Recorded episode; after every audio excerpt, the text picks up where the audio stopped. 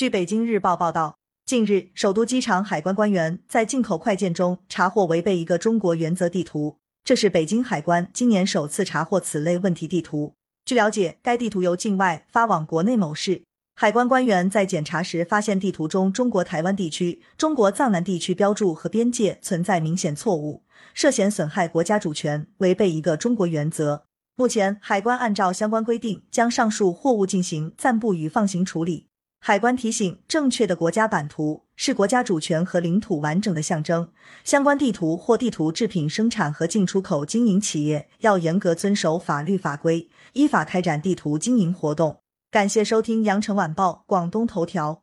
喜马拉雅语音合成技术，让您听见更多好声音。